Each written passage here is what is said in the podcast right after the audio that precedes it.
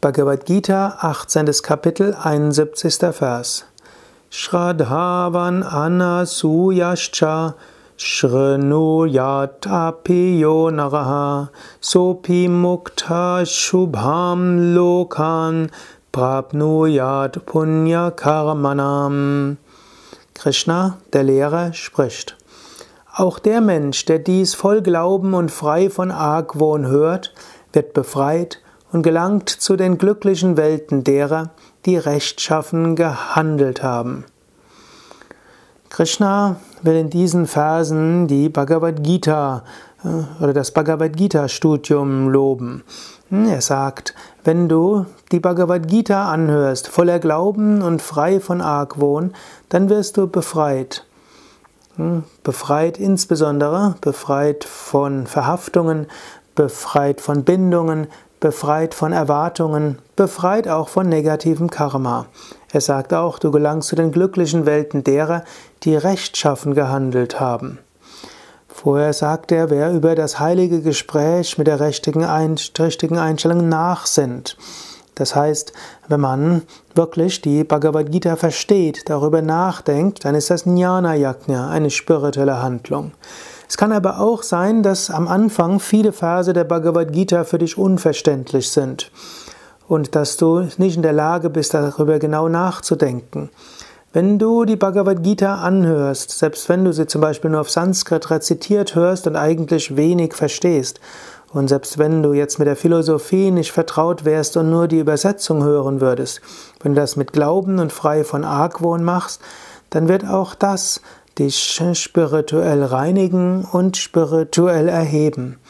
Er sagt, ja, es ist praktisch gleichbedeutend, Bhagavad Gita voller Glaube zu hören und darüber nachzudenken, wie wenn du rechtschaffen gehandelt hast, um viel gutes Karma angehäuft zu haben. Im Sanskrit steht ja auch Punya Karmanan. Du würdest also, du wirst also mit, der, mit dem Studium der Bhagavad Gita an sich ein gutes Karma schaffen. Gut, gutes Karma würdest du schaffen durch Opferzeremonien, würdest du schaffen durch Yajnas, durch Pujas, durch andere äh, gute Werke, durch Spenden und so weiter. Er lobt also das Studium der Bhagavad Gita in hohem Maße. Warum? Bhagavad Gita ist, in einem, ist verkündet worden von Krishna und damit von Gott selbst. So steckt die göttliche Kraft in der Bhagavad Gita drin. Und Krishna hat auch diese Bhagavad Gita verkündet mit dem Wunsch, dass diejenigen, die die Bhagavad Gita lesen und rezitieren oder der Bhagavad Gita zuhören oder darüber nachdenken, spirituell erhoben werden. Du kannst sagen, eine heilige Schrift wird auch so etwas wie der Körper der Gottheit oder der Körper Gottes. Wenn du eine heilige Schrift liest, trittst du in Kontakt zu Gott. So ist das Lesen, das Hören und das darüber Nachsinnen und auch das Verkünden eine heilige Handlung. Das findest du übrigens nicht nur bezüglich der Bhagavad Gita. Letztlich findest du dieses Prinzip auch im Christentum, du findest es im Islam und du findest es in den meisten Kulturreligionen dieser Welt. Es gibt eine heilige Schrift, in dieser heiligen Schrift offenbart sich Gott. In dieser heiligen Schrift äh, lehrt Gott. Und äh, wenn man dieser heiligen Schrift zuhört, wenn man sie liest, wenn man darüber nachsinnt, dann hilft das, zum Höchsten zu kommen. Gerade zum Beispiel im Lutheranismus, also bei den Evangelischen, die besonders der Richtung von Luther folgen, gilt ja sola scriptura. Allein durch das Studium der Schrift öffnest du dich für die Gnade Gottes.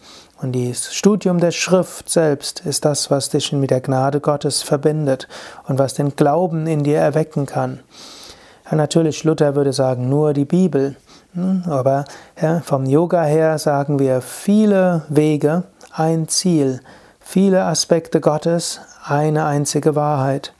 Und so durch das Studium der Bhagavad Gita, Studium auch der Bibel, Studium vielleicht auch des Korans und der Schriften von Buddha, des äh, Guru Granths bei den Sikhs, hilft dir, mit Gott in Verbindung zu treten, Gottes Gegenwart zu spüren, dich zu transformieren und letztlich dich zu inspirieren, das Göttliche überall zu sehen und zu spüren, zu erfahren.